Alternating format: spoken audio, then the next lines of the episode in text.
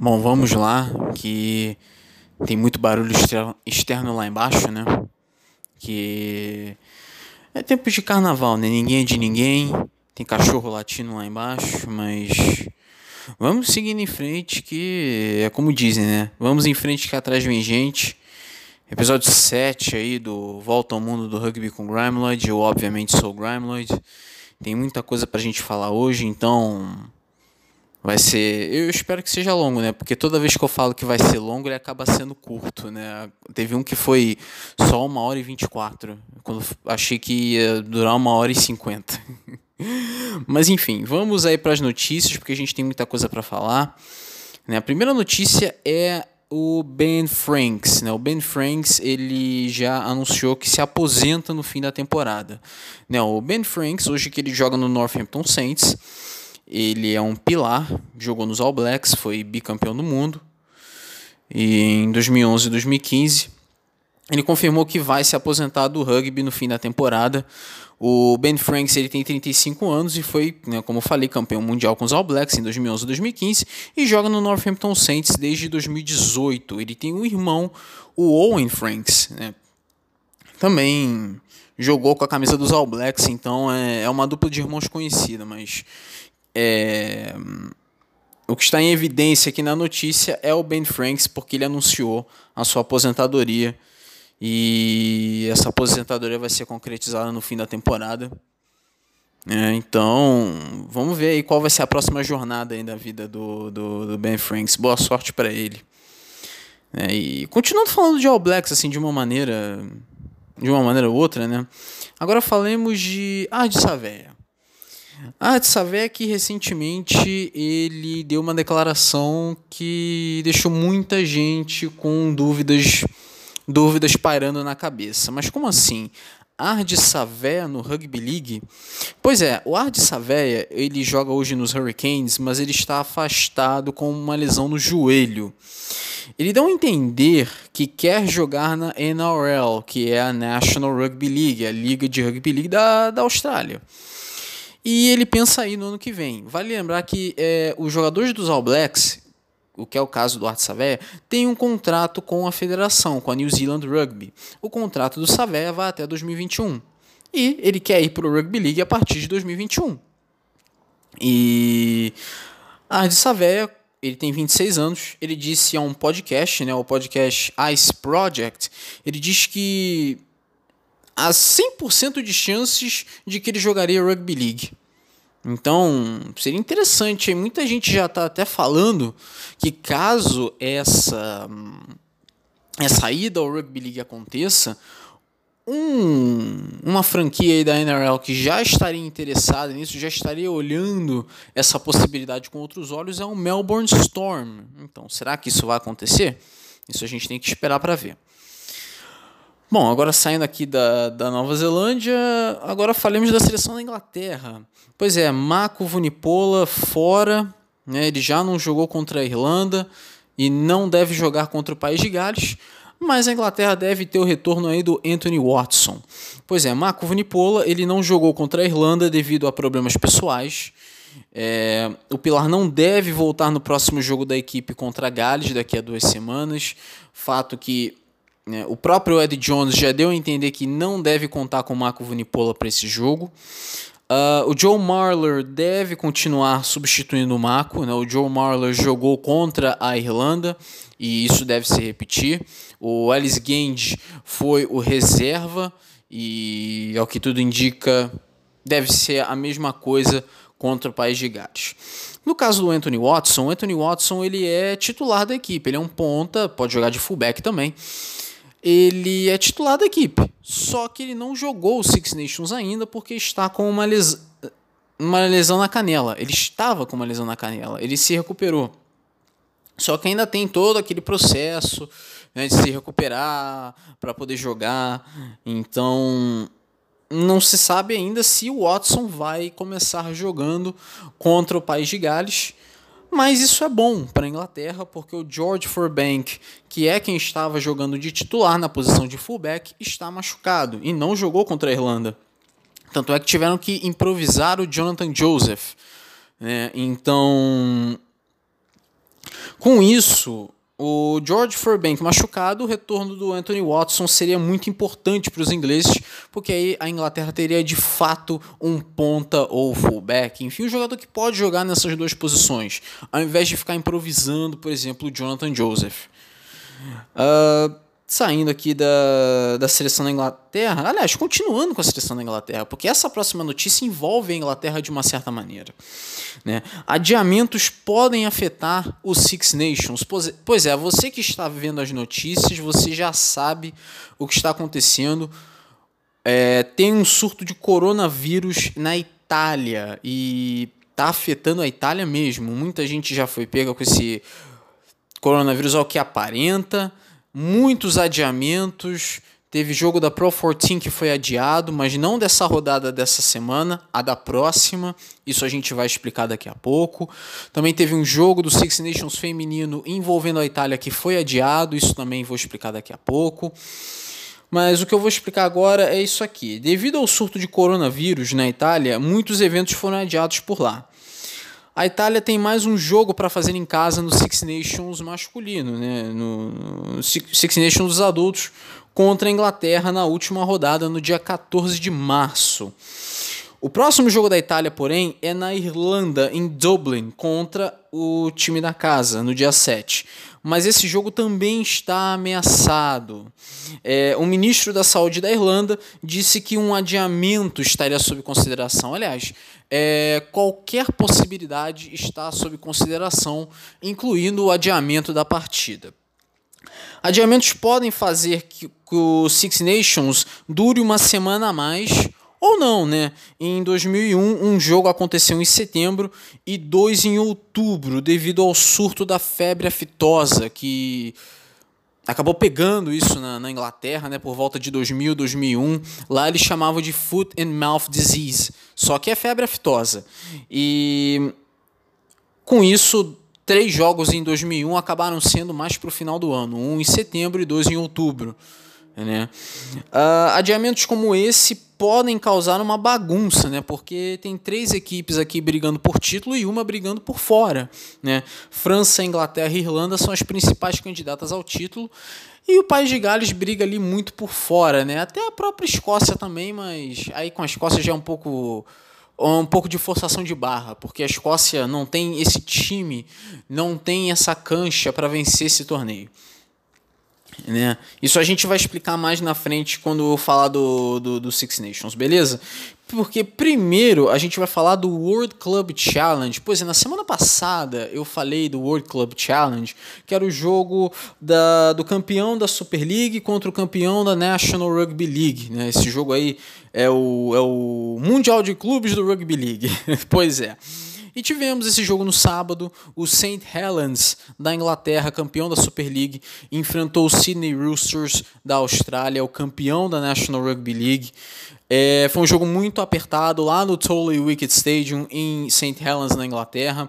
O primeiro tempo terminou 8 a 6 para o Sydney Roosters, que virou o jogo porque o St. Helens abriu o placar com 6 a 0, até que o, o Sydney Roosters aí conseguiu marcar 8 pontos, virou o jogo já no primeiro tempo. No segundo tempo, foi é, administrando e, ao mesmo tempo, melhorando a sua vantagem e o placar final foi a vitória do Sydney Roosters por 20 a 12.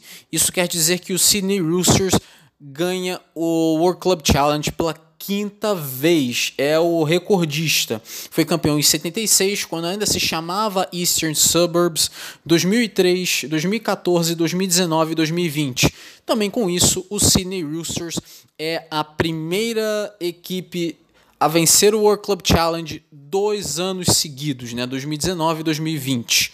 Né? E é a terceira vez que o Sydney Roosters derrota o St. Helens no World Club Challenge. Isso aconteceu em 76, em 2013 e agora em 2020.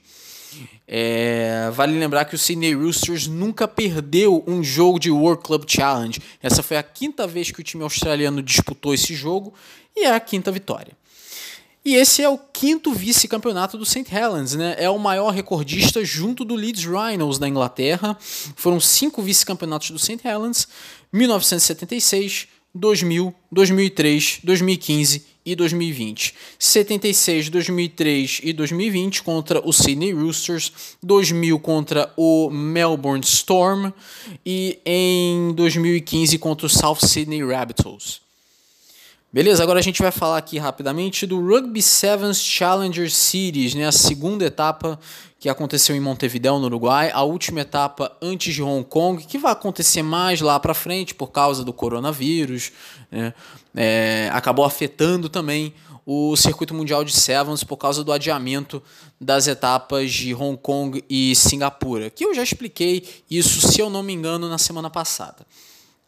E essa segunda etapa teve o Japão como campeão, derrotando o Uruguai na final pelo placar de 5 a 0. A Alemanha, que venceu a primeira etapa em Vinha del Mar, no Chile, caiu nas quartas de final justamente para os chilenos. Né? No que foi até um resultado um pouco surpreendente, porque a Alemanha vem numa crescente muito boa no, no Rugby Sevens. Né? E Falando ainda das equipes, né, vamos falar do Brasil, né, que o Brasil disputou essa etapa também e acabou nada dando certo para a seleção brasileira. O Brasil jogou no grupo B, perdeu de 41 a 5 para Hong Kong, 19 a 12 para Uganda e 38 a 10 para Jamaica. Aí veio nas quartas de final pelo nono lugar, perdeu de 21 a 15 para o Zimbábue, de virada por sinal, e na semifinal, é, na disputa ali do 13º lugar, o Brasil perdeu para o México por 22 a 0 e acabou terminando ali nas últimas posições junto ao Paraguai. Pois é, né? Então a gente olha aqui a classificação final. Japão com 22 pontos, Uruguai 19, Hong Kong 17, Chile 15, Alemanha 13, Itália 12, Tonga 11 e Jamaica 10 essas oito equipes vão para Hong Kong e o vencedor desse torneio com essas oito equipes sobe para a primeira divisão da Série Mundial de Rugby Sevens e substitui a equipe que será rebaixada do, da Série Mundial e aí será rebaixada para a Challenger Series, né, que teve essa edição agora. As outras equipes, é, Uganda terminou na nona posição com 8 pontos, depois Zimbábue com 7, Papua Nova Guiné com 6, Colômbia 5, Portugal 4, México 3, Brasil 2 e Paraguai 1. Colômbia, México e Paraguai foram convidadas, então não necessariamente contam aqui na classificação final, mas por terem participado, então a gente põe aqui na classificação final, mas não necessariamente contam. O Brasil terminou apenas na penúltima posição, marcou dois pontos apenas. Né? E tem aqui a, a, as Olimpíadas nesse ano, né? em Tóquio, as Olimpíadas têm o Rugby Sevens, né? mas a gente olha aqui o, os jogos da Challenger Series, foram jogos bons, foram jogos divertidos, mas é bom a gente também se botar aqui no outro lado. É, os jogos não tiveram muitos espectadores nos estádios. Os estádios estavam vazios, né? tanto em Vinha Del Mar quanto agora em Montevideo. Os estádios estavam muito vazios, não tinha praticamente ninguém. O estádio enchia um pouquinho quando o time da casa jogava. E quando o time da casa não jogava, aí ficava praticamente as moscas. Né? É lógico que, se eu não me engano, essa é a primeira edição da Challenger Series, então ainda tem tempo ainda para a competição pegar no embalo, né? Mas é, é aquilo, é uma, é uma reflexão que fica, é uma reflexão que fica, e eu gostaria que vocês é, dessem a opinião de vocês, você que está escutando esse podcast, é, dê a sua opinião em relação a isso, porque eu fico pensando, né? Tá certo que tem os Jogos Olímpicos, os Jogos Olímpicos são importantes, mas aí fica a pergunta, né? Tem o Rugby Sevens e o Rugby Union. As Olimpíadas são mais importantes do que a Copa do Mundo? Eu acho que não deveriam ser. Eu acho que a prioridade deveria ser a Copa do Mundo. Porque você olha as seleções no Rugby Union que podiam estar bem, mas não estão. A Alemanha, por exemplo, está numa situação deplorável no Rugby Union, mas no Rugby Sevens vai muito bem. Né? Eu acho, inclusive, isso é uma opinião minha. Eu também não quero que vocês pensem que ah, ele está sendo imediatista porque o Brasil foi, foi mal. Não. Gente, calma. Assim, a minha opinião é que eu acho que o Brasil tá certo que tem as Olimpíadas, mas eu acho que o Brasil deveria se focar mais no rugby union do que no rugby sevens, porque com muito esforço, com muita dedicação, um projeto muito bem feito, quem sabe o Brasil pode jogar em uma Copa do Mundo eventualmente. Vai levar um tempo. Não vai ser agora em 2023, não vai ser agora em 2027, vai ser lá para provavelmente 2031. Você vai, vai vendo aqui o cachorro aqui embaixo aqui tá latindo aqui, imagino que ele concorda comigo, né? imagino que ele concorda comigo nessa. Porque eu, eu, eu vejo assim, eu acho que. É, é, na minha opinião, é isso. Não, não acho que faria é, muito sentido você se focar no Rugby Sevens. Embora tenha os Jogos Olímpicos, tenha toda aquela importância eu vejo mais a Copa do Mundo como algo importante, né? Você vê seleções como Quênia, Espanha, que focam muito mais no Rugby Sevens, mas se, se focassem no Rugby Union, poderiam estar numa Copa do Mundo. Né? No caso da Espanha, voltar para uma Copa do Mundo. E no caso do Quênia, disputar uma Copa do Mundo. Né? É, fazer frente a uma Namíbia, por exemplo, nas eliminatórias. O que a gente não vê com muita frequência. A Namíbia costuma dominar. Agora você vê Madagascar, uma equipe que tem melhorado um pouco. Né? Mas Namíbia continua sendo a rainha ali das, das equipes que disputam as eliminatórias africanas. Enfim, vocês entendem o que eu quero dizer, né? Eu acho sim, mas se você não concorda, se você não concorda com isso, acha que não, não, tem que o Sevens ele tem, tem a sua importância, tem as Olimpíadas. Então, tudo bem, tudo bem, mas é, enfim, gostaria de saber a sua opinião. O que, que você acha? O que, que você acha disso? Se você concorda, se você discorda comigo. Enfim, vamos procurar debater isso aí, porque é um assunto importante, um assunto bem interessante assim, em relação ao, ao rugby. É um assunto bem interessante de se discutir. Mas enfim, vamos seguir em frente aqui. É... Falar da segunda divisão francesa, a Pro D2. Tivemos aí a 21 rodada. Vamos aqui para os jogos. Biarritz 18, Perpignan 22, Nevers 34, Carcassonne 12, Montemarçan 16, Colomiers 12, Aurillac 22, Vannes 11, Valence Roman 17, Provence 22, Rouen Normandie 17, Soyon Angoulême 18, Montalban 21, Grenoble 13, Oyonnax 25, Béziers 21. É, esse primeiro jogo aqui, Biarritz e Perpignan, que foi no Parque dos Esportes da Guilherme em Biarritz, o time da casa se deu mal, perdeu, né? É, acabou marcando ponto bônus defensivo porque perdeu por 4 pontos, né? Vale lembrar que lá na França é diferente. O ponto bônus defensivo é quando a equipe perde por até 5 pontos e o ponto bônus ofensivo é quando a equipe marca é, 3 trás a mais do que o adversário. O Biarritz marcou, é, no caso perdeu, né, por 4 pontos de, de diferença, né? então por isso que ganhou o ponto bônus defensivo. O Nevers jogou em casa no estado do Fleury contra o Carcassonne venceu 34 a 12, marcou 5 tries, o Carcassonne não marcou try nenhum, então é ponto bônus para o Nevers. O Montemarçan, acho que foi a vitória mais surpreendente aqui. O Montemarçan é um time de meio de tabela e derrotou o Colomier, né? O Colomier que ainda com esta derrota lidera o campeonato, né? Isso se deve, claro, à derrota também do Grenoble, que a gente vai explicar um pouco depois, que também foi surpreendente. E foi até mais surpreendente do que essa do Montemarçan, porque o Montemarçan está à frente do Montalban. O Montemarçan derrota o Colomier por 16 a 12 no Stade Boniface em Montemarçan. E o Colomier ganha o ponto bônus defensivo por ter perdido por 4 pontos. É um ponto bônus importante porque mantém o Colomier na liderança do campeonato.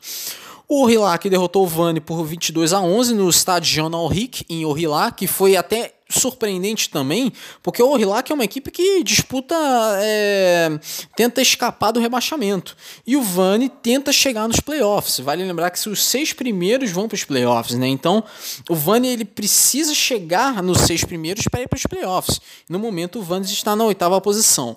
O Orillac é só o décimo quarto. É, você vocês estão escutando o cachorro aqui, né? Pois é, o cachorro ele não gostou dessa derrota do Vani, não.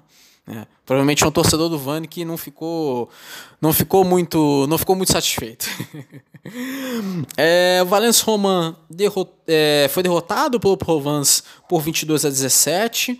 O Valence Roman consegue o ponto bônus defensivo, perdeu por 5 pontos. O jogo foi lá no estádio Jorge Pompidou em Valence e foi importante esse, essa vitória para o Provence que tenta chegar ali no, na turma ali do meio, né? O Provence tenta escapar do rebaixamento também e, portanto, cada vitória importa para essa equipe.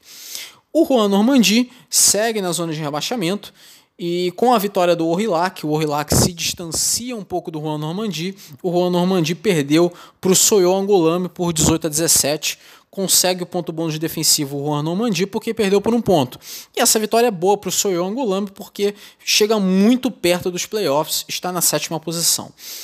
O Montauban derrotou o Grenoble por 21 a 13 e essa vitória foi muito surpreendente porque o Montauban está na 13 terceira posição, está disputando para não cair e ganha do Grenoble, que agora cai para a terceira posição, era o segundo colocado, mas com a vitória do Perpignan sobre o Biarritz, o Perpignan passa o Grenoble, vai para a segunda posição e o Grenoble vai para a terceira posição.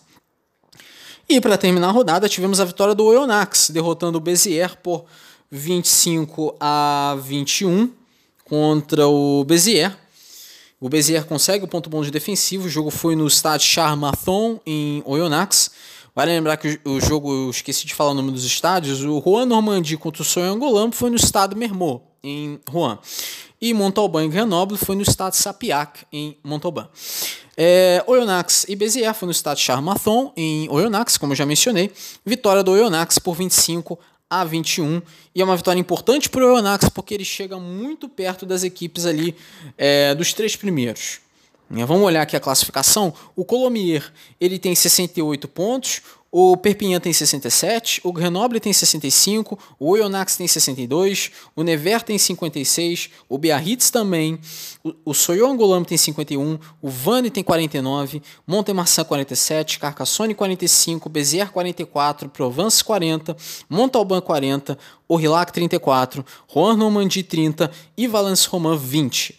Carcassonne, Provence, Montauban e Valence Romain têm um jogo a menos.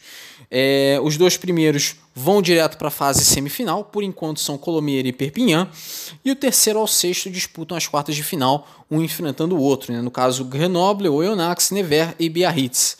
E os dois últimos são rebaixados para a Fédérale 1, que é a terceira divisão, por enquanto, Juan Normandie e Valence Romain. 22 rodada começa na quinta-feira, no dia 27, Grenoble contra Biarritz, 4h45 da tarde no horário de Brasília, no Stade Alpe. Sexta-feira são vários jogos, no dia 28. Vannes contra Valence Romain no Stade La Rabine, às 4 da tarde. Perpignan e Juan Normandie no Stade Aimé Giral, também às 4 da tarde. Carcassonne e Montauban no Albert Domecq, também às 4 da tarde. Béziers e Montemarçan no Stade Raoul Barrière, no mesmo horário. E Provence e Aurillac Outro jogo às 4 da tarde no estado Maurice Davi. Às 4h45, Colomier e Oyonnax. E no domingo, no dia 1 de março, o Soyo Angolam enfrenta o Nevers às 10h25 da manhã no Stade Chanzy. Beleza, então concluímos aqui a Pro D.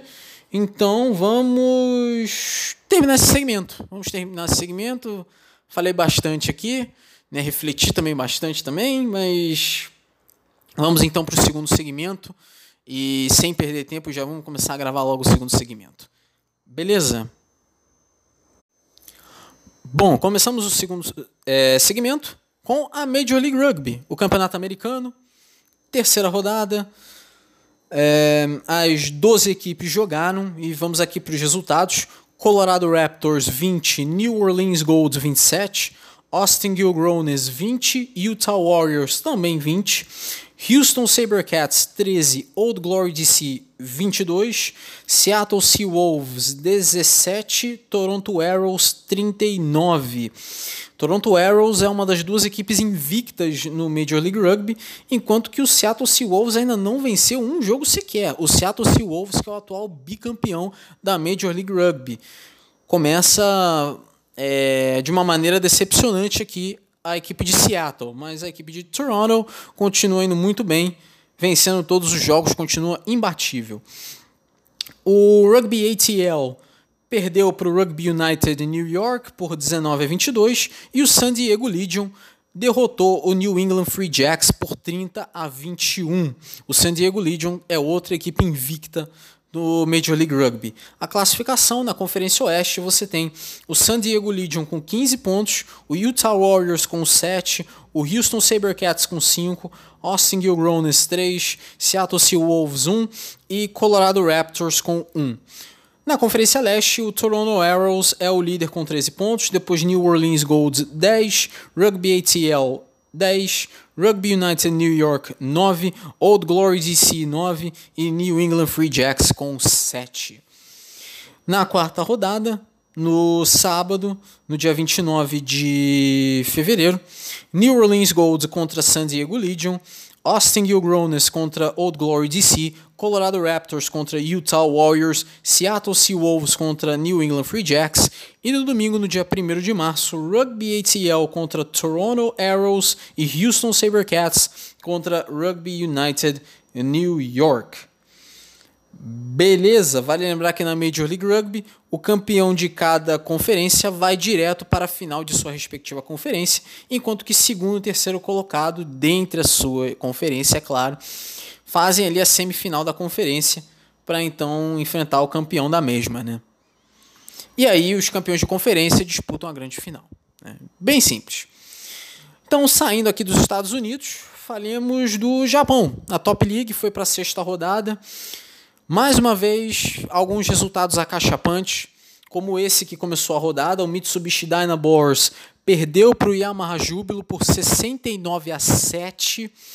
É, o fullback neozelandês Malutu Itama marcou 6 dos 11 tries quatro desses tries que ele marcou foram só no primeiro tempo. Né? Total dominância aqui do Yamaha Júbilo. Tivemos também o Neck Green Rockets perdendo para o Ryko Black Rams por 26 a 12. O Cannon Eagles derrotou o Munakata Sonics por 22 a 10.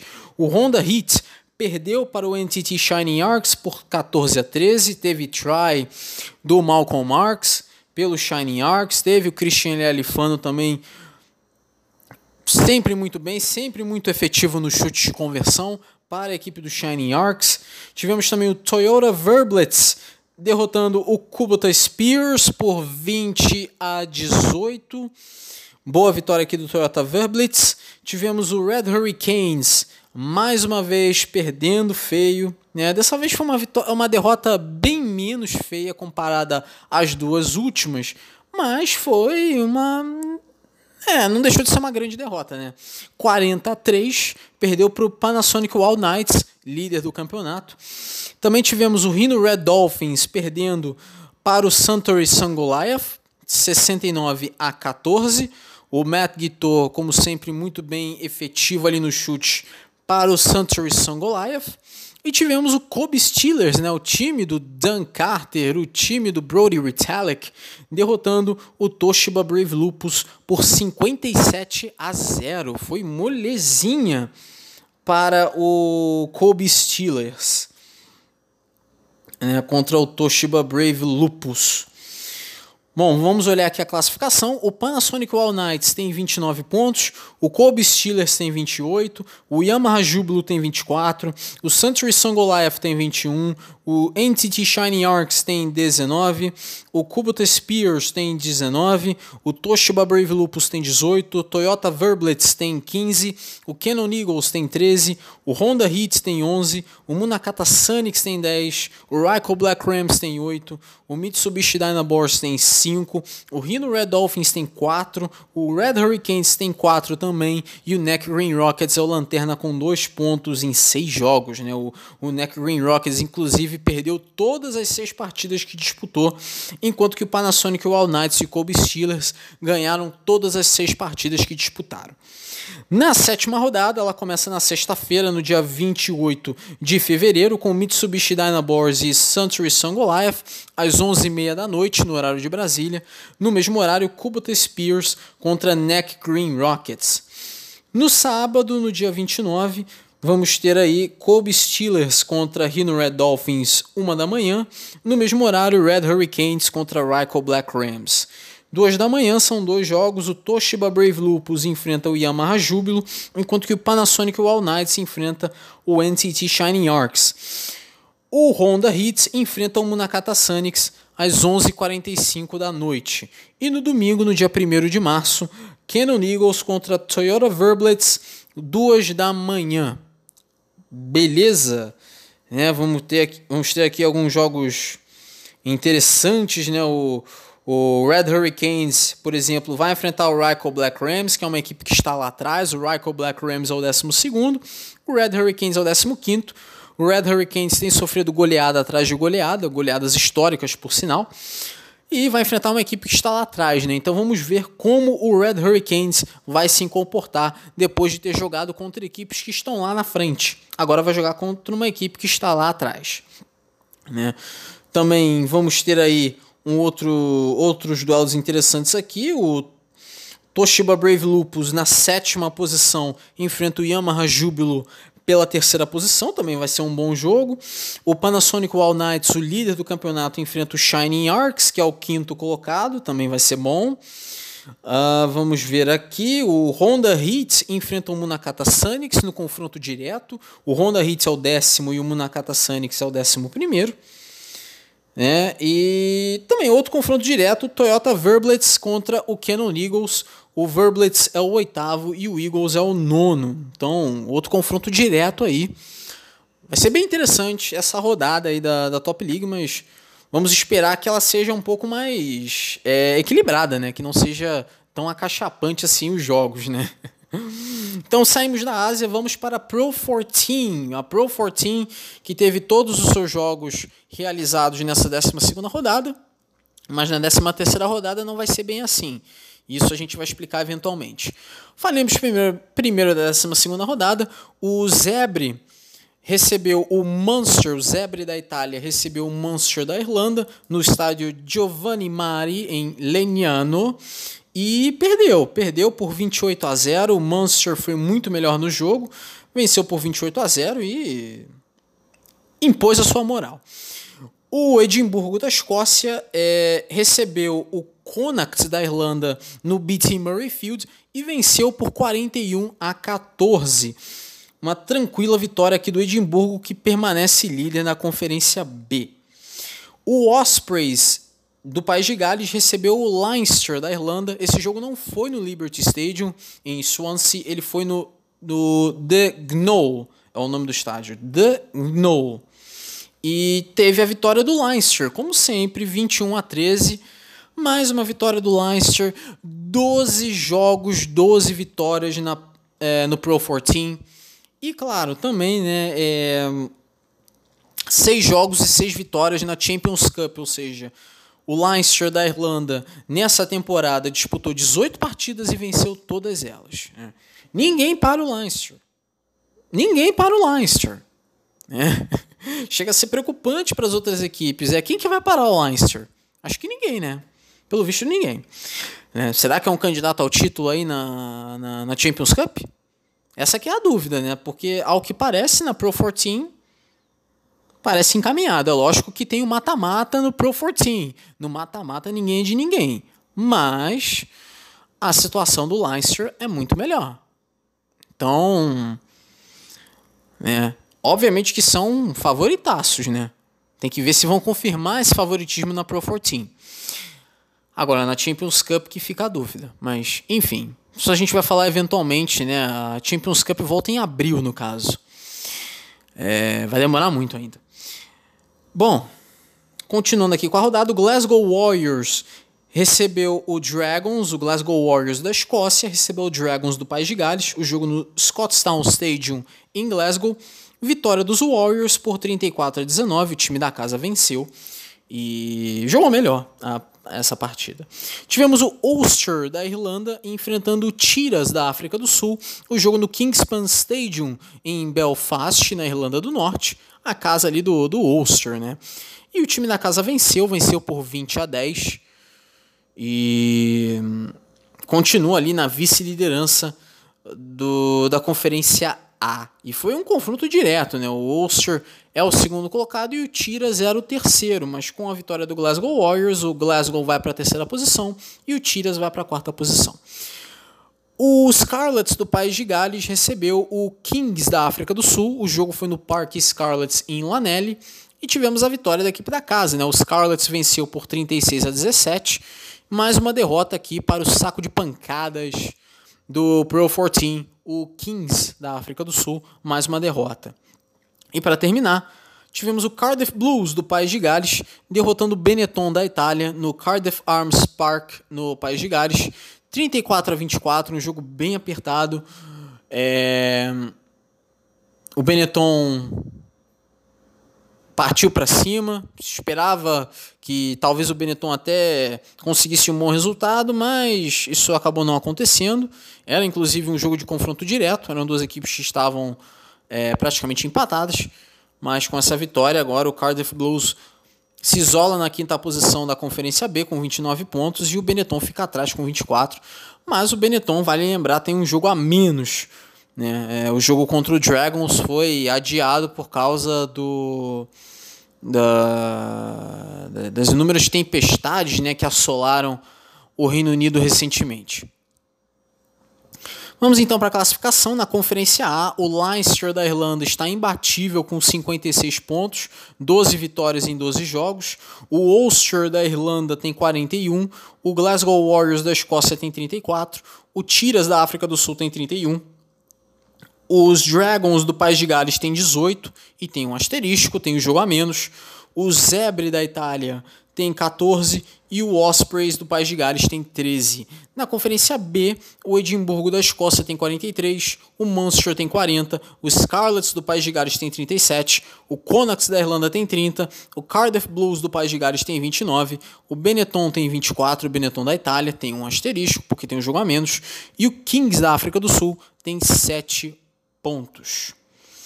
A 13 terceira rodada, sexta-feira, no dia 28 de fevereiro, Leinster da Irlanda contra Glasgow Warriors da Escócia, 4h35 da tarde na RDS Arena em Dublin.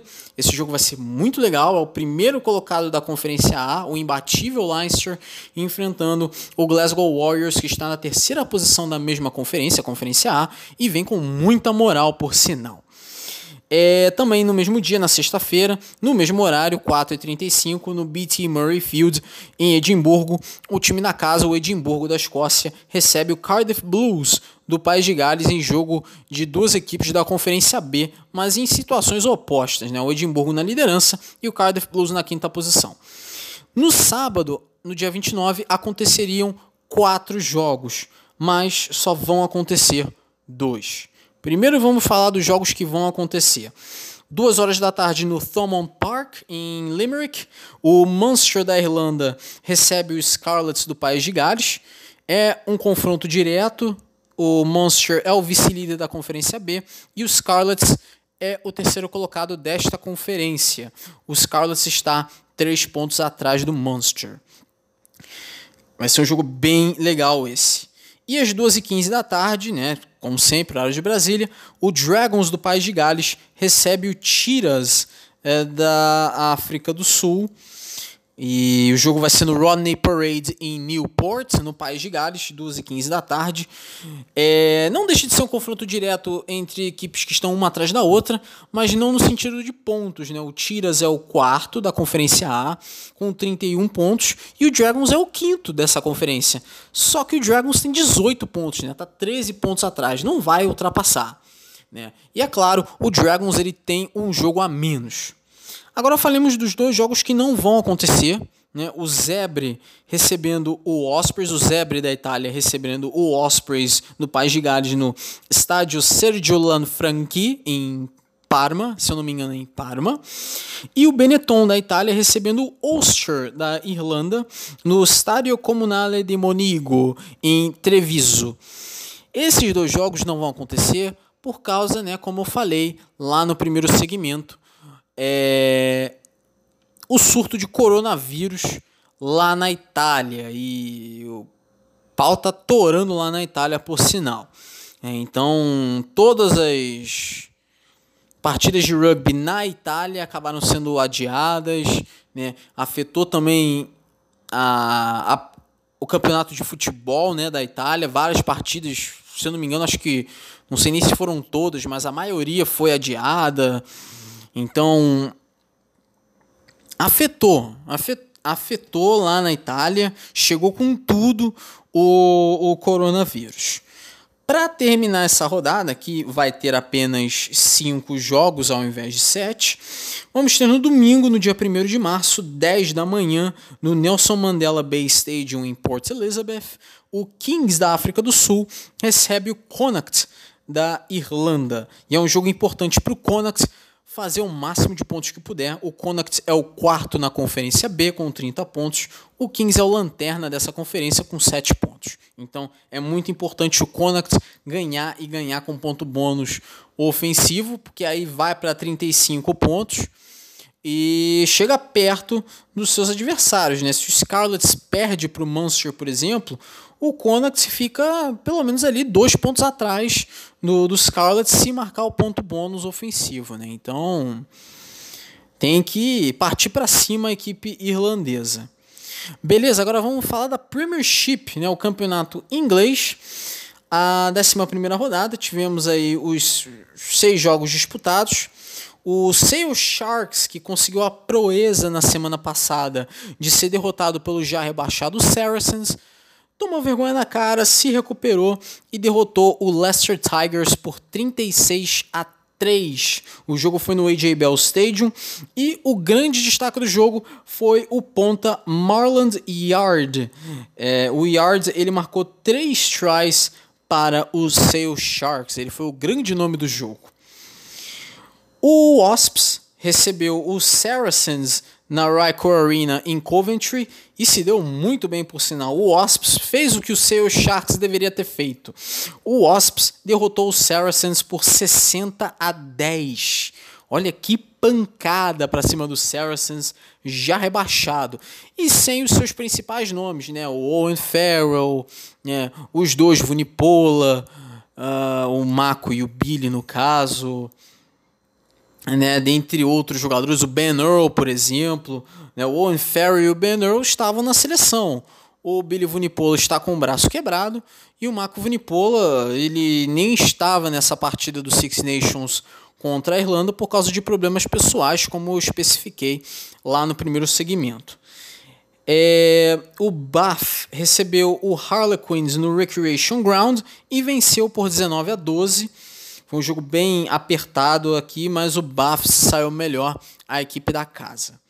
O London Irish recebeu o Gloucester e o jogo foi no Majestic Stadium em Londres, né, ali em Reading. E tivemos um resultado surpreendente. O London Irish estava lá atrás, na tabela de, de posição, e derrotou o Gloucester. Derrotou o Gloucester por 24 a 20. O Gloucester, com esse resultado, começa a se distanciar dos quatro primeiros, porque os quatro primeiros vão para os playoffs. E isso acaba sendo ruim para eles, né? Acaba sendo ruim para o Gloucester, que acaba perdendo, perdendo terreno com isso.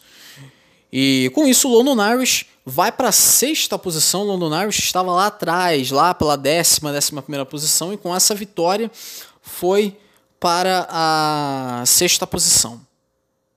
O Gloucester foi para a sétima posição.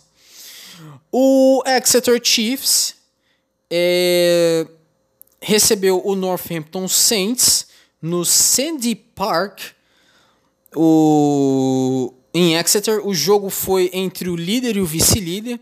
E você espera assim, ah, o líder é o Exeter Chiefs e o vice-líder é o Northampton Saints. Então vai ser um jogo bem apertado, vai ser um placar bem apertado, vai ser um placar até baixo.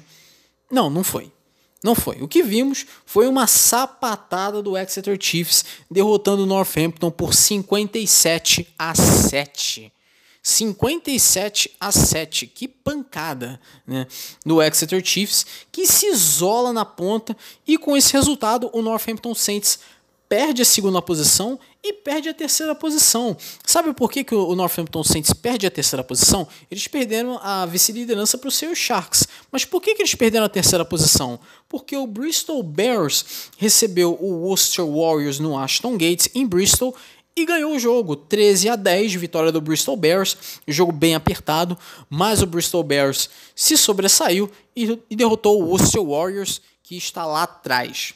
Vamos ver aqui a classificação. O Exeter Chiefs ele tem 39 pontos, o Sale Sharks tem 31, o Bristol Bears tem 30, o Northampton Saints também, o Bath tem 29, o London Irish tem 27, o Gloucester tem 24, o Wasps tem 23, Harlequins 23, Worcester Warriors 20, Leicester Tigers uh, 16 e o Saracens já rebaixado com menos 72 pontos. Os quatro primeiros vão para os playoffs, por enquanto são Exeter Chiefs, Sale Sharks, Bristol Bears e Northampton Saints. O último colocado é rebaixado, a gente já sabe que é o Saracens. A décima segunda rodada é já nessa semana.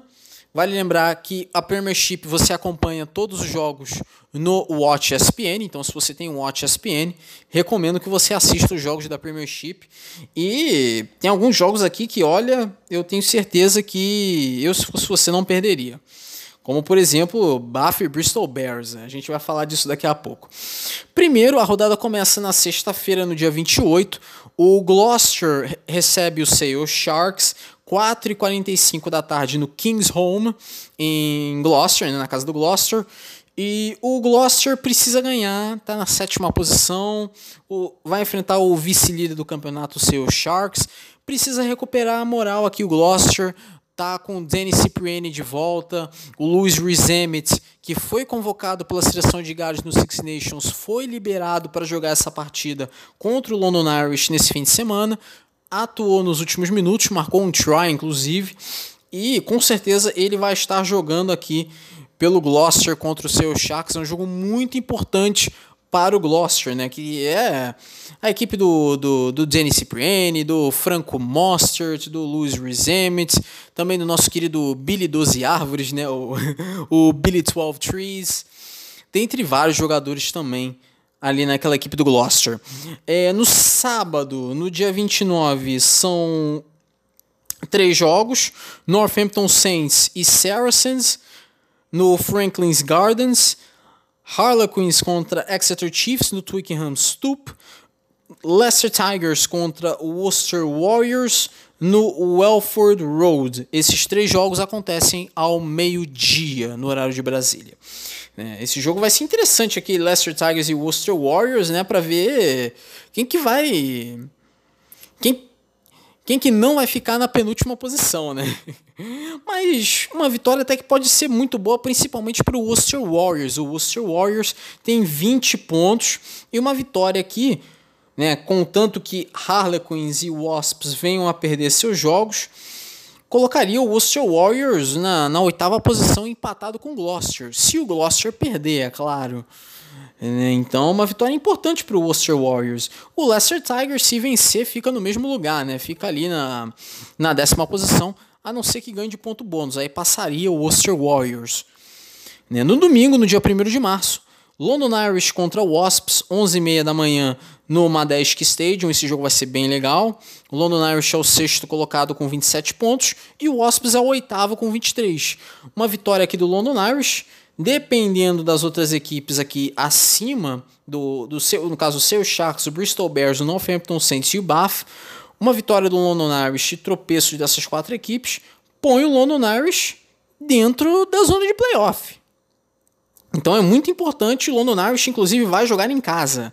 O Wasps vem numa crescente, não tem ido muito bem na Premiership, mas o Wasps vem numa crescente e uma vitória colocaria empatado com o London Irish, mas se vencer de ponto bônus, né, e teria que fazer isso lá no Madesk, inclusive, na casa do London Irish, passaria a equipe de Londres na, na tabela. Inclusive passaria o Gloucester caso o Gloucester não ganhe, né? não ganhe do seu Sharks no caso. E o último jogo é Bath contra Bristol Bears. Meio-dia no Recreation Ground. O Bath é o quinto colocado. Esse é o jogo aqui que eu aponto que é o jogo da rodada. porque o Bath é o quinto colocado com 29 pontos. E o Bristol Bears é o terceiro com 30. O Bristol Bears, eu acredito é, que ele precisa ganhar no sentido de ficar longe das outras equipes que estão ameaçando o seu posto de participante de playoff. No caso do Bath, o Bath precisa da vitória para entrar no G4, né, nos quatro que se classificam para os playoffs. Né? Então é importante essa vitória para o Bath tal qual é importante é a vitória para o Bristol, né? Então é vencer ou vencer aqui no caso. Mas claro, ainda tem muita Premiership pela frente, né? Essa é só a 12 rodada. Enfim, esse segundo segmento ele chega ao fim. Vamos aqui para o terceiro segmento. Vamos falar do Top 14, vamos falar do Super Rugby, do Six Nations, né? Do Six Nations B também e da Super League, né? Assim também falar de, do jogo dos All Stars da, da NRL, né? Vamos deixar isso lá para o final. Talvez eu tenha que fazer dois segmentos aqui, então seriam quatro segmentos, né? Mas enfim, vamos ver. Bom, começamos aqui o terceiro segmento e, ao meu ver, agora falamos no que eu repito. Ao meu ver, é a melhor liga hoje, é o melhor campeonato hoje, no sentido de emoção, no sentido de plantéis que as equipes têm é o melhor campeonato hoje. É claro, é o top 14, é o francesão, é a primeira divisão, 16 rodada. Tivemos jogos muito bons e olha, teve mais uma mudança aqui na parte de baixo na tabela e foi até surpreendente. E foi até surpreendente. Mas vamos começar aqui com o Estado Rochelet. O La Rochelle recebeu o Toulon lá no estado Marcel de Flandre. É, e tivemos a vitória do time da casa. O La Rochelle venceu por 17 a 12. O Toulon marcou o ponto bônus de defensivo, perdeu por 5 pontos. E foi um jogo chutado. Foi um, foi um jogo chutado. Foram só chutes dos, dos dois lados. Né? O Toulon com seu chutador. O La Rochelle com seu chutador, que é o Júlio Plisson, por sinal. Né? E cada equipe marcou quatro pênaltis. E o La Rochelle marcou um try que não foi convertido. Esse try foi marcado pelo Arthur Retier, que tem sido um grande nome dessa equipe aqui do La Rochelle. Marcado vários tries nessa competição. É um dos artilheiros, se eu não me engano, da, do top 14. É um grande nome aqui. É Arthur Retier. É um ótimo jogador. Uh, também tivemos o Brive recebendo o Ajan no estado Amédée Domenech e foi um resultado até surpreendente, porque o Ajan era o lanterna do campeonato e o Brive estava ali no meio da tabela. O que a gente não esperava era que o Ajan fosse ganhar esse jogo. Não é que o Ajan ganhou o jogo? Pois é, o Ajan venceu por 30 a 16, vitória surpreendente. E olha só o que, que acontece. Com as derrotas do Estado francês e do Section Paloise, o Ajan sai da zona de rebaixamento, sai da lanterna e sai da zona de rebaixamento. Não está nem na zona de playoff. O Ajan, por enquanto, está salvo. Olha só o que, que acontece. Né? Que, o que, que essa vitória conseguiu trazer para o Ajan? Ainda tem muito, muito top 14 ainda pela frente. Hum, é, para poder segurar esse resultado. Mas é uma vitória muito importante. São esses tipos de vitórias aqui que fazem diferença lá na frente, por sinal. É, continuando aqui, falando de outra equipe que está disputando aqui o rebaixamento, o Bayonne recebeu o Estado francês. O Estado francês que saiu da lanterna na rodada passada, saiu da zona de rebaixamento, voltou para a zona de rebaixamento, é, visitou o Bayonne lá no estádio Jean d'Ager, em Bayonne, no, no País Basco francês, e perdeu. Perdeu de 28 a 17 vitória do, do Bayonne. Bayonne se distancia um pouco da zona de rebaixamento, o que não quer dizer muito, e o Estado francês volta para a posição de playoff, fica ali na penúltima posição. Por que, que o Estado francês não vai para a lanterna? Porque o Section Paloise, vamos falar dele agora, o Section Paloise visitou o Castres, o jogo lá no estado Pierre Fabre, e o Castres venceu, o Castres venceu o Section Paloise por 26 a 16, né, o Section Paloise, também conhecido como PO. E grande vitória aqui do Castres, que pula para a nona posição, por causa da derrota do Brive. Né? Então foi muito importante aqui essa vitória do Castre, que vai se distanciando cada vez mais da zona de rebaixamento. e acabou passando o Brive, né? Porque o Brive perdeu para o Ajan. E com esse resultado, o Section Paloise, né, o Pô, vai para a lanterna do campeonato. Então, com este resultado, o Pô estaria sendo rebaixado direto para a segunda. O Clermont recebeu o Bordeaux-Begley, jogo lá no estado Marcel Michelin, em Clermont-Ferrand, e o Clermont perdeu. O Clermont perdeu, perdeu para o líder do campeonato, o Bordeaux-Begley, venceu por 31 a 22. O Bordeaux-Begley consegue o ponto bônus ofensivo porque marcou 4 tries e o Clermont marcou 1. Diferença de 3 tries é o limite lá na França. Então, com isso, o Bordeaux-Begley consegue o ponto bônus ofensivo. É, e com esse resultado, o Bordeaux-Begley continua firme e forte, isolado na liderança. Com esse resultado, o Clermont sai da zona de playoff. São os seis primeiros que vão para os playoffs. E o Clermont agora é o sétimo. Graças, claro, à vitória do Toulouse, que vamos falar daqui a pouquinho. O Lyon, que é o vice-líder do campeonato, venceu o Racing 92 no Matmut Stade de Gerland em Lyon. Vitória importante para o time da casa aqui, 29 a 20. É uma vitória importante para o Lyon, porque o Lyon não deixa o Bordeaux-Begley escapar, não deixa o Bordeaux-Begley se isolar. É uma diferença de 4 pontos. Né? Vale lembrar, o vencedor ganha 4 pontos. Se você vence uma partida, ganha 4 pontos. Se empatar, 2. Se perder, não ganha nada. É... Então são apenas 4 pontos de diferença aqui entre Bordeaux-Begley e Lyon. Então tem nada decidido, não tem ninguém pulando lá na frente. E para terminar a rodada, o Toulouse derrotou o Montpellier, despachou o Montpellier no estado Ernest Vallon, é, 25 a 7. O Toulouse consegue o ponto bônus ofensivo porque marcou 4 tries contra um do Montpellier, diferença de 3 tries é a diferença ali, é o limite para conseguir o ponto bônus ofensivo, e foi exatamente isso que o Toulouse fez né? Toulouse do, do Cheslin Kolbe, que está sempre jogando muito bem as partidas ali para o Toulouse. Embora dessa vez o Kobe passou em branco, não marcou nenhum try, né? Mas Cheslin Kobe está fazendo de tudo. Jogou recentemente aí de abertura, né? Ele é ponta. Pode jogar de fullback, já jogou aí de jogo de abertura recentemente, chutou para os postes, está fazendo de tudo, né? Só não dá para colocar ele no scrum, né? Só não dá para colocar ele no Scrum, porque ele é baixinho, né? Eu, como baixinho, eu entendo a situação dele também. Bom, é... classificação: o Bordeaux-Begley tem 57 pontos, o Lyon tem 53, o Estado Rochelet, o La Rochelle, tem 42, o Toulon tem 41, o Racing 92 também, o Toulouse tem 40. O Clermont tem 36, Montpellier tem 36, Castre 32, Brive 29, Bayonne 29, Agen 26, Estado Francês 24 e Section Paloise também com 24. Section Paloise é o Pô.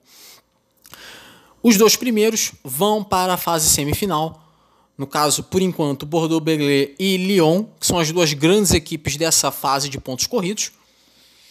Enquanto que do terceiro ao sexto disputam a fase quartas de final, um enfrenta o outro ali, no caso o Estado Rochelet, Toulon Racing 92 e o Toulouse. Essas quatro equipes disputariam ali a, a fase de quartas de final. O 13º disputa uma repescagem contra o vice-campeão da Pro D2, que vai ser decidida só no mata-mata.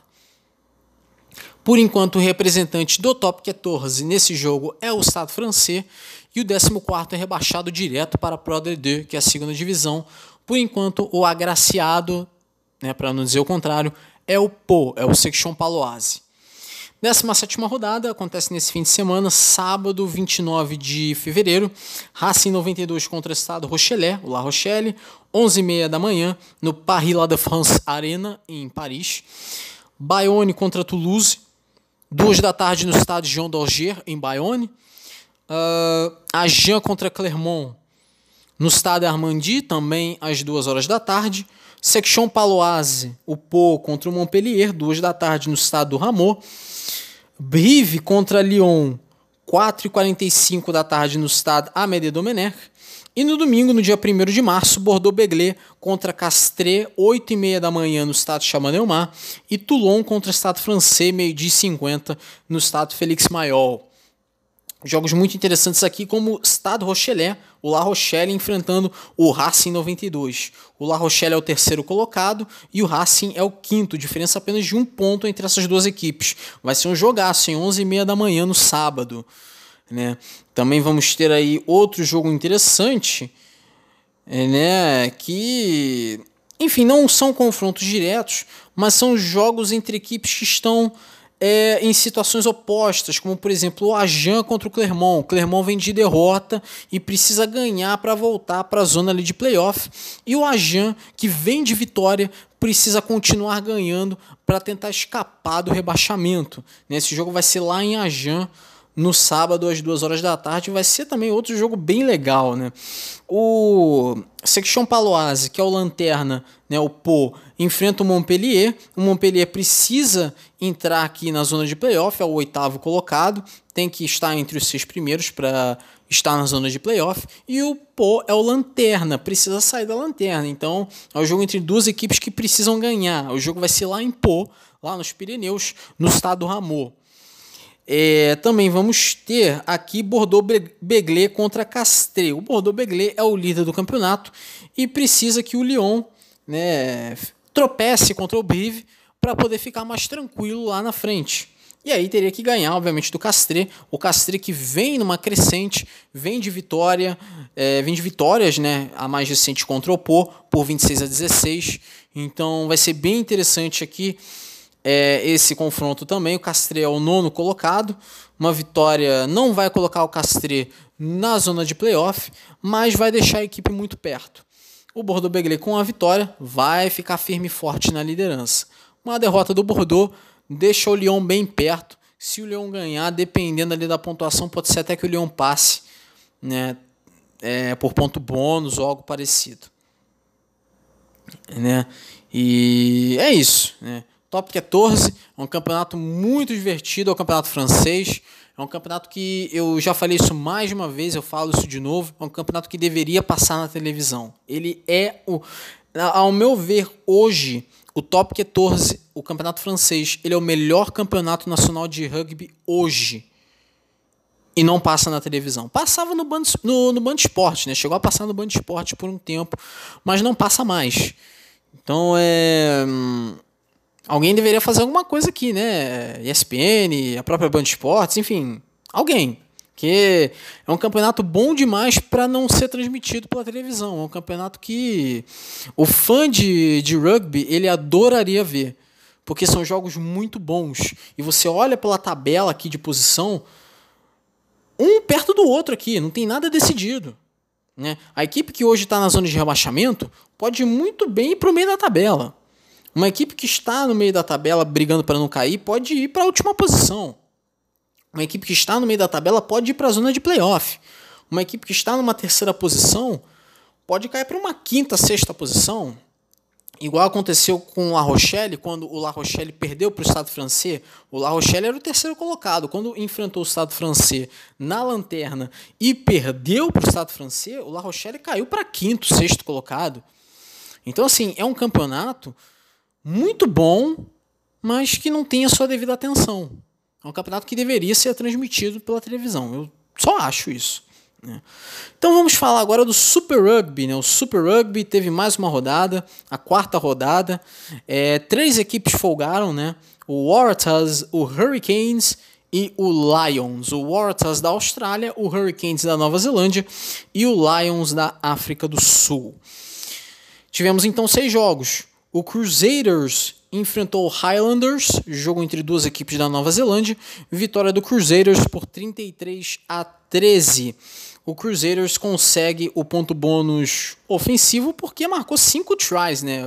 O ponto bônus ofensivo funciona para todo mundo igual, né? Quatro tries, um ponto, né? O ponto bônus ofensivo perder por até 7 pontos o ponto bônus defensivo. É assim no mundo todo, menos na França. Então o Crusaders consegue o ponto bônus ofensivo porque marcou 5 tries nesse jogo, 33 a 13, no duelo neozelandês contra o Highlanders. O Rebels da Austrália recebeu os Sharks da África do Sul e perdeu de 36 a 24. Os Sharks também consegue o ponto bônus ofensivo porque marcou 5 tries. O Chiefs da Nova Zelândia era uma das equipes invictas no Super Rugby, não é mais. O Chiefs perdeu para o Brumbies por 26 a 14. O Brumbies consegue o ponto bônus ofensivo porque marcou quatro tries. Com essa derrota, é a primeira derrota dos Chiefs, é a primeira derrota de Warren Gatland no comando dos Chiefs, né, da Nova Zelândia. E olha só o que, que essa vitória representou para o Brumbies da Austrália. Não representa só o fato do Brumbies estar na liderança de sua conferência, a Conferência Australiana, mas também pelo fato de Antes desse jogo, o Brumbies ficou 13 jogos sem ganhar na Nova Zelândia. 13! Ficou anos, ficou praticamente 6 anos sem ganhar na Nova Zelândia. Ganhou. Ganhou e ganhou bem contra uma das melhores equipes né, do, do campeonato. Ou que ao menos teve um dos melhores começos, que foi o Chiefs, com três vitórias em três jogos. Conhece a sua primeira derrota aqui, os comandados aqui de Warren Gatland. O Reds não tomou conhecimento do Sunwolves, o Reds da Austrália amassou os japoneses do Sunwolves 64 a 5. O Reds conseguiu ponto bônus ofensivo, obviamente marcou 10 tries. Meu amigo, haja try. Marcou 10. Então, vitória dominante dos Reds.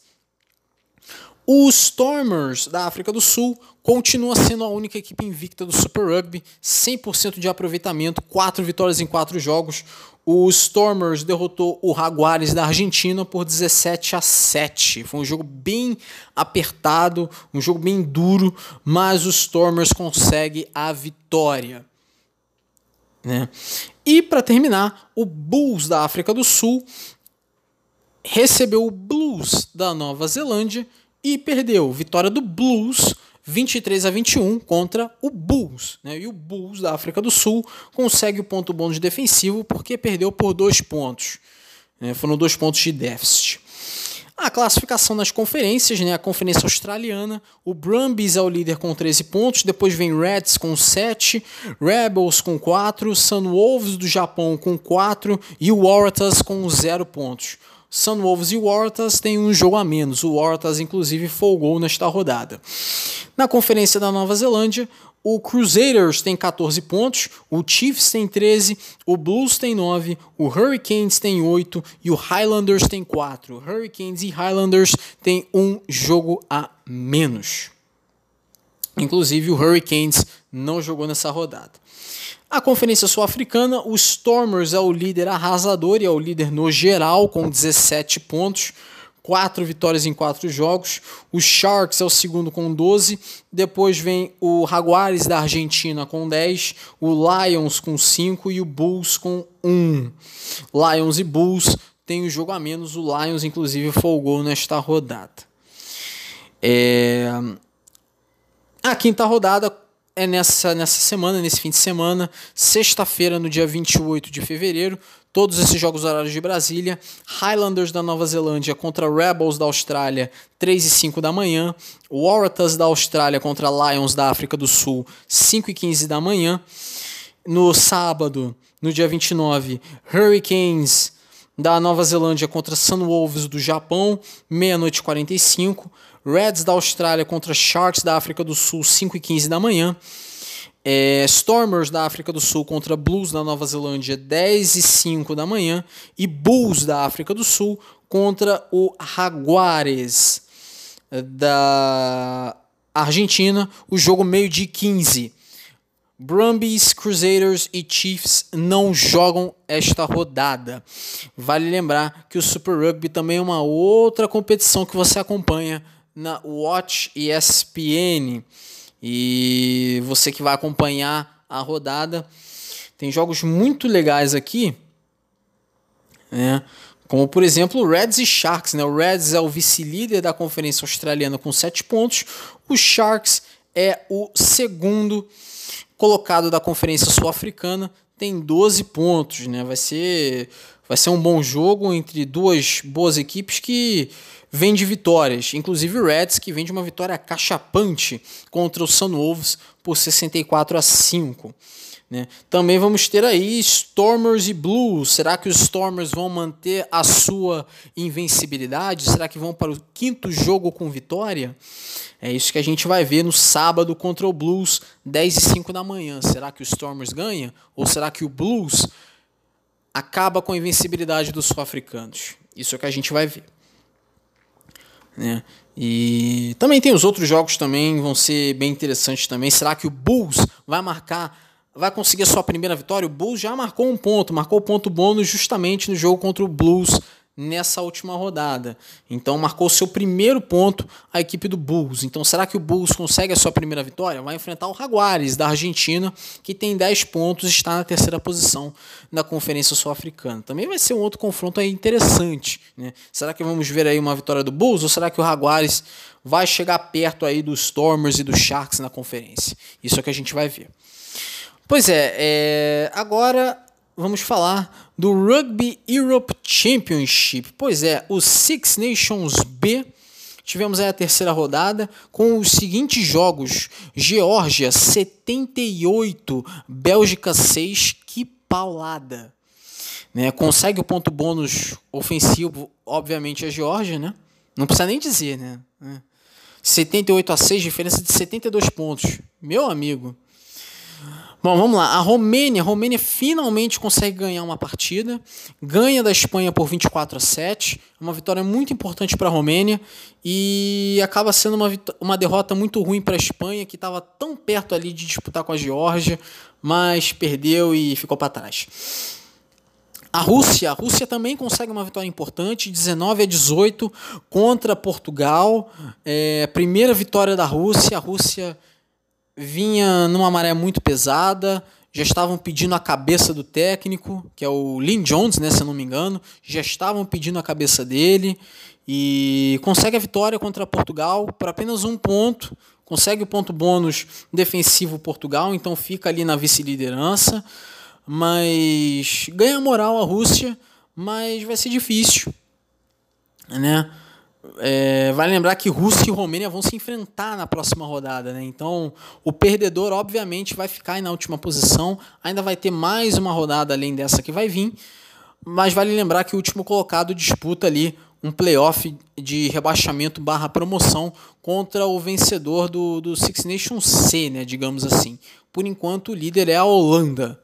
E por enquanto o agraciado né, de disputar esse jogo vai sendo a Rússia. Então é importante que a Rússia consiga ganhar da Romênia na próxima rodada. A classificação tem a Geórgia isolada na liderança com 14 pontos, Portugal tem 9, a Bélgica tem 6, a Espanha tem 5, a Romênia tem 4 e a Rússia também. Na quarta rodada, todos os jogos no sábado, dia 7 de março, Bélgica e Espanha em Bruxelas, Rússia e Romênia em Krasnodar, na Rússia, e Portugal contra a Geórgia em Paris, na França, lá no de Jambuan, né, que é a casa do, do Estado francês, inclusive. É, Bélgica e Espanha é um confronto direto. Bélgica é a terceira colocada com seis pontos e a Espanha é a quarta colocada com cinco. A Espanha é a favorita, mas tem que ganhar da Bélgica, né? Para ser favorita tem que, tem que confirmar o favoritismo tem que ganhar. A Bélgica tem sido uma surpresa nessa competição. Esperava-se que a Bélgica fosse ser o elo mais fraco, mas isso não vem acontecendo. É, a Romênia vai enfrentar a Rússia, confronto direto, como eu já expliquei também. E Geórgia e Portugal vão se enfrentar, primeiro contra segundo. Né? Portugal vai ter a difícil tarefa de ganhar com ponto bônus contra a Geórgia para se igualar aos georgianos na liderança do campeonato e ficar com 14 pontos, igual a Geórgia, mas boa sorte com isso porque vão precisar. Esse time da Geórgia é bom demais para disputar esse torneio, né? O Six Nations B. Bom, então vamos falar do Six Nations A, mas não do, dos adultos. Vamos falar primeiro do Sub-20. Terceira rodada, teve aí Itália 29 Escócia 30 no estádio Mirabello. No primeiro tempo teve a vitória da Itália, né, 14 a 12. Esse time da Itália sub-20 é bom, tá? Esse time da Itália sub-20 é bom, é um time promissor, derrotou Gales na primeira rodada e é uma equipe que vem forte. A base da Itália vem forte. Então, olho, olho nesse pessoal. Gales derrotou a França por 14 a 11, consegue a sua primeira vitória o país de Gales. Uh, o jogo foi no Stadium Zip World. E teve Inglaterra 21, Irlanda 39, o jogo no Franklin's Gardens em Northampton. E teve a vitória aí da seleção da Irlanda. Vitória da Irlanda por 39 a 21. Vitória muito importante aqui dos irlandeses que se isolam na liderança. Classificação tem a Irlanda com 15, Inglaterra com 9, França com 7, Escócia também, Itália 6, Gales 4. Na quarta rodada, todos os jogos na sexta-feira no dia 6 de março. Irlanda e Itália, 4 e 15 da tarde, no Irish Independent Park em Cork. É, Inglaterra e Gales, 4 e 45 da tarde no King's Home Stadium, na casa do Gloucester. E Escócia e França, 5 da tarde no Netherdale Stadium em Galashiels. Um estádio muito importante, já foi até estádio de Copa do Mundo, apesar de ser um estádio bem pequenininho. Né? E já chegamos aqui a 24, 25 minutos, então vamos terminar esse terceiro segmento. É, esse episódio vai ser longo, vai para um quarto segmento, mas eu acho que esse quarto segmento vai ser curto. Se eu não ficar falando muito, né? Vamos falar do Six Nations feminino, do Six Nations dos adultos, né, do, dos homens, da Super League e do NRL All Stars Match. Beleza? Então vamos para o quarto segmento. Bom, quarto segmento começando, vamos para o Six Nations feminino, terceira rodada. Gales 0, França 50, jogo no Cardiff Arms Park em Cardiff. Uma paulada, né, da França. A França tem um time muito forte no rugby feminino, Gales tem um time fraquinho, né, no rugby feminino. A Inglaterra derrotou a Irlanda por 27 a 0. A Inglaterra é outro time muito forte no rugby feminino. O jogo foi no Castle Park e o jogo entre Itália e Escócia foi adiado. O jogo aconteceria no estádio Giovanni Mari, em Leniano, só que foi adiado por causa do surto de coronavírus lá na Itália. Então esse jogo não aconteceu e vai acontecer eventualmente, mas não agora. A classificação tem a Inglaterra com 14 pontos, França com 11, Irlanda 9, Itália 4, Escócia 1 e Gales 1. Itália e Escócia com asterisco porque tem um jogo a menos. Quarta rodada no sábado, dia 7 de março, Inglaterra e Gales, 9 e 5 da manhã no Twickenham Stoop. Escócia e França, 4 e 45 da tarde no Scottstown Stadium em Glasgow. E no domingo, no dia 8, Irlanda e Itália, 10 da manhã no Energia Park Beleza, então Six Nations, agora o Six Nations dos adultos, mesmo dos homens, mesmo terceira rodada, você acompanha na ESPN 2. Foram três jogos aqui interessantes, né? Tivemos Itália e Escócia, o jogo no Estádio Olímpico de Roma. É, foi, foi o jogo mais low energy né, da rodada. O primeiro tempo terminou só 5 a 0 para a Escócia.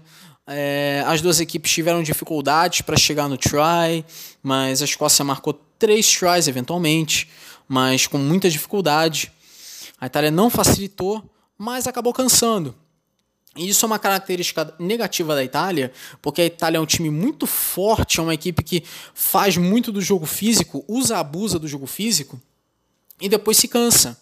E aí, quando se cansa, é quando os times adversários fazem a festa em cima né, dos italianos. E aqui não foi diferente. Né? O primeiro tempo terminou 5 a 0 para a Escócia, o segundo tempo foi 12 a 0 para a Escócia. Né? Gales e França fizeram o melhor jogo da rodada, 27 a 23 para a França. No primeiro tempo foi 17 a 9 para os franceses. O jogo no Principality Stadium em Cardiff, no país de Gales. Jogo muito bom. Esse time da França, olha, esse time da França é maravilhoso. Mas uma coisa que eu fico, eu continuo incomodado com esse time da França. Esse time da França, ele fica francesando demais. Você vai perguntar, o que é isso de francesar? Francesar é o seguinte, o time da França, ele é muito dominante, mas chega no momento que o time da França, ele... Ah, vamos tirar o pé, vamos tirar o pé. Aí nessa de tirar o pé, a equipe adversária reage e vai marcando o try, vai marcando o try e vai reagindo e vai chegando perto. E foi exatamente o que aconteceu aqui, foi 27 a 23. Né? Não precisava ser isso aqui. A França poderia ter ganho com uma diferença bem maior, mas a França deu aquela francesada e deixou Gales chegar.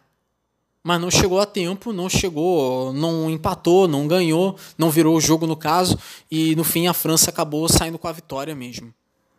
Mas não deixou de francesar. Né? Mas, ainda assim, apesar dessas francesadas, olho nessa geração francesa que ela é boa demais. Roman Tamac jogou muito, jogou muita bola. Né? É, Inglaterra e Irlanda, né, foi o jogo do domingo, jogo no Twickenham. A Inglaterra jogou muito melhor. A Inglaterra jogou esse jogo contra a Irlanda igual aquele jogo contra a Nova Zelândia na Copa do Mundo. Jogou maravilhosamente bem. Foi 17 a 0 o primeiro tempo. Aí no segundo tempo a Irlanda marcou 12 pontos, mas a Inglaterra marcou um try convertido, beleza, 24 pontos. Aliás, Irlanda, hein? Olha, eu tô decepcionado com essa seleção da Irlanda. Eu falei lá no início, lá no, no acho que no terceiro episódio, né, que tem o, a prévia do Six Nations, eu falei que a Irlanda era a favorita para mim. Mas olha, o que, que a Irlanda fez naquele jogo? Aquilo não é coisa de time favorito nem aqui, nem em nenhum lugar. Jogou muito mal a Irlanda. É uma das piores partidas da carreira do Jonathan Sexton. Ele errou tudo. Ele errou tudo que tinha que errar. Ele errou. Errou tudo. Era chute de pênalti? Errou. Conversão? Errou. Né? Tanto é que a última conversão, quem bateu não foi ele, foi o John Cooney. Aliás, John Cooney, eu acho assim, na minha opinião, eu acho que John Cooney deveria começar jogando pela Irlanda e não Conor Murray. Né? Conor Murray é um ótimo jogador, é indiscutível o talento dele, mas ele não está dando certo. Eu acho que é, já é hora do Andy Farrell botar o John Cooney para jogar, porque o John Cooney ele tem saído tão bem com a camisa do Ulster e você olha para ele com a camisa da Irlanda, você pensa, esse cara vai longe. Esse cara vai longe. Não é questão assim de imediatismo, né? É, o Conor Murray ele não vem bem. Não acho que o Conor Murray vem fazendo um grande Six Nations. Não faz um Six Nations ruim tá? Não, não é uma, um torneio ruim que ele faz, mas ele podia estar tá sendo muito melhor, né? É, e o Jonathan Sexton nesse jogo, meu amigo, ele foi podre. Ele foi podre, ele errou tudo que tinha que errar, né? Eu até zombei, né, no Twitter, né, que ele chutou uma batata, ao invés de chutar a bola, ele chutou uma batata, porque olha que chutes foram aqueles. Mas enfim, classificação: França com 13 pontos, Inglaterra 9, Irlanda 9, Gales 6, Escócia 6, Itália 0. A quarta rodada, sábado, dia 7 de março, Irlanda e Itália, 11 h 15 da manhã no Aviva Stadium em Dublin. Se esse jogo acontecer, é claro, eu expliquei isso lá no primeiro segmento, né, que existe a possibilidade desse jogo ser adiado. Né? Se for, vai ser adiado e aí acontece numa data futura. Caso não seja adiado, vai acontecer no dia 7 de março, 11h15 da manhã, no horário de Brasília, no Aviva Stadium, em Dublin. No mesmo dia, Inglaterra e Gales, 1h45 da tarde, no Twickenham. E no domingo, dia 8 de março, Escócia e França, meio-dia no Murrayfield, em Edimburgo. Então esperem pelo Flower of Scotland, né, o hino da Escócia tocado na gaita de fole e cantado a plenos pulmões pela torcida escocesa. Né? É, é aquela cena maravilhosa, assim, aquela cena que você pede pro pessoal, se você mora acompanhado em casa, você pede pra, pra pessoa, tipo, faz silêncio aí, porque agora é o momento. É o momento. É, e você põe no alto e é, é um momento maravilhoso aquele do, do Flower of Scotland no Murrayfield. É uma coisa maravilhosa. Enfim, saindo aqui do Rugby Union, vamos para o Rugby League. Pois é, a Super League teve a quarta rodada, né? Tivemos cinco jogos. St. Helens e Catalan Dragons não aconteceu por causa do World Club Challenge. O St. Helens jogou né, no World Club Challenge e o Catalan Dragons então ficou sem fazer nada. Uh, tivemos aqui cinco jogos. Tivemos a vitória do Warrington Wolves contra o Toronto Wolfpack, 32 a 22 no Halliwell Jones Stadium em Warrington. Mais um jogo para esquecer do Toronto Wolfpack. É, Sonny B. Williams jogou. Também John, o John Wilkins jogou, o Anthony Mulally jogou. Olha, não fizeram muito não. Não fizeram muita coisa não. O John Wilkin, inclusive, chegou a fazer um try, se não me engano, mas não começa bem aqui o Toronto Wolfpack. Depois de quatro rodadas, é a única equipe que perdeu todos os jogos até agora, todos os jogos que disputou. Então, será que a luz do alerta já está piscando? Pois é, né? Enfim, o Hull Kingston Rovers no Craven Park em Kingston upon Hull recebeu o Huddersfield Giants e se deu mal, perdeu de 22 a 4. Castleford Tigers derrotou o Wakefield Trinity Wildcats 32 a 15 no Mendahouse Jungle. Salford Red Devils 8, Leeds Rhinos 22, o jogo no AJ Bell Stadium. Leeds Rhinos está com a moral toda, ganhou mais um jogo. Olha só, hein? será que vai? Será que agora vai? Será que agora vai para o Leeds Rhinos? Né?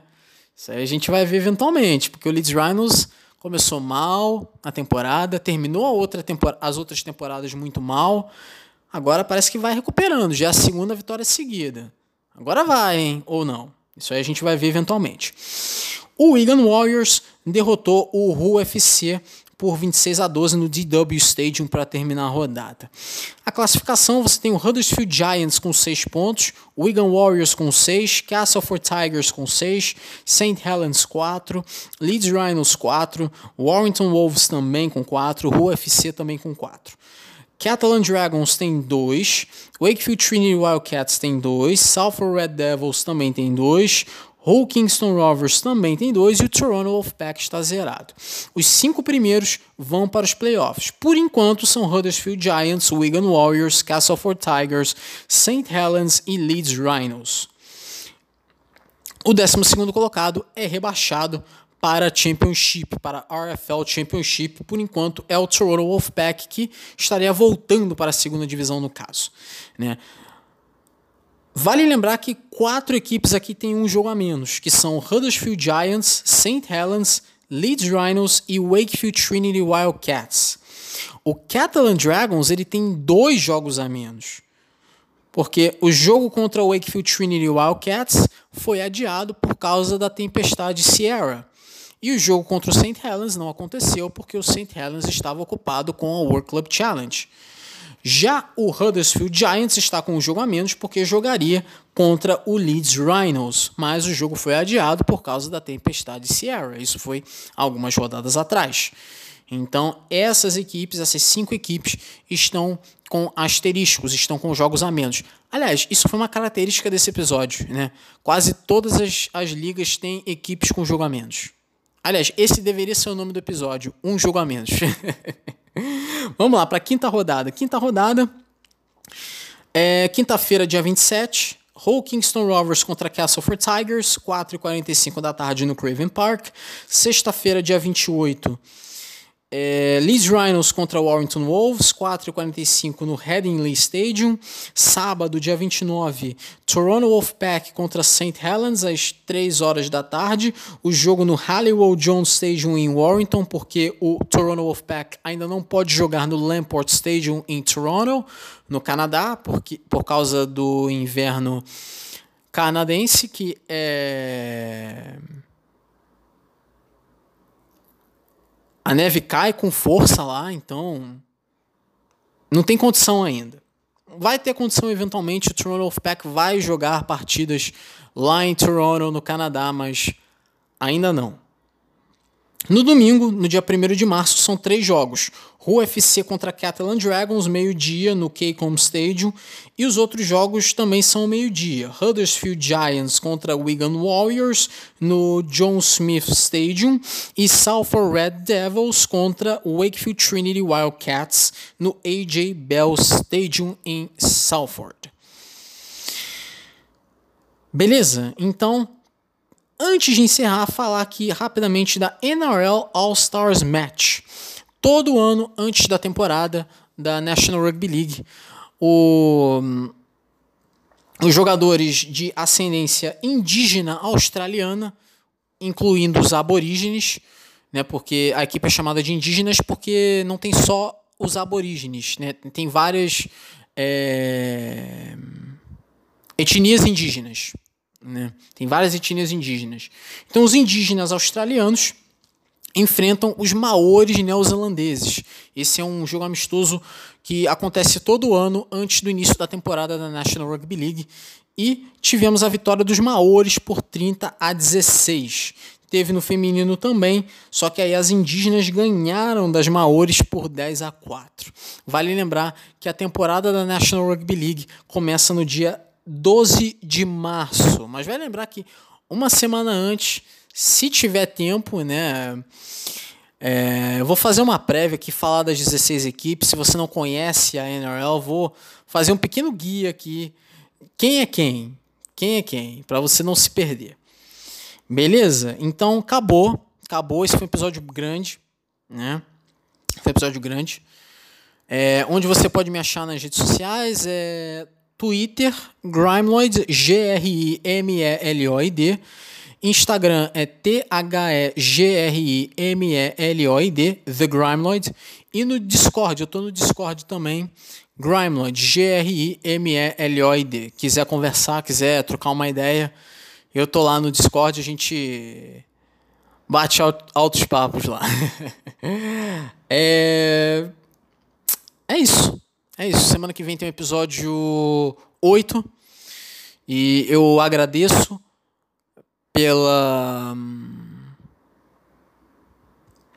por você escutar os episódios. É... muita gente tem escutado os episódios, eu agradeço. E é isso aí. Muito obrigado e espero que você goste do episódio. Talvez ele tenha sido um pouquinho longo, mas muito obrigado por escutar ele até o final. Eu agradeço. E é isso aí, né? A barulheira acabou, né? Ficou mais tarde, já são 2h15 da manhã, pelo amor de Deus. Daqui a pouco vou me botar aqui para fora de casa. a gente faz o que pode, né? Então tem que competir com barulho lá fora. Carnaval, então, acontece de tudo, né? Então, é isso aí. É isso aí. É... Acabou. Acabou? Acabou. Então, a gente se vê. Episódio 8 na semana que vem. Valeu. Um abraço. Tchau.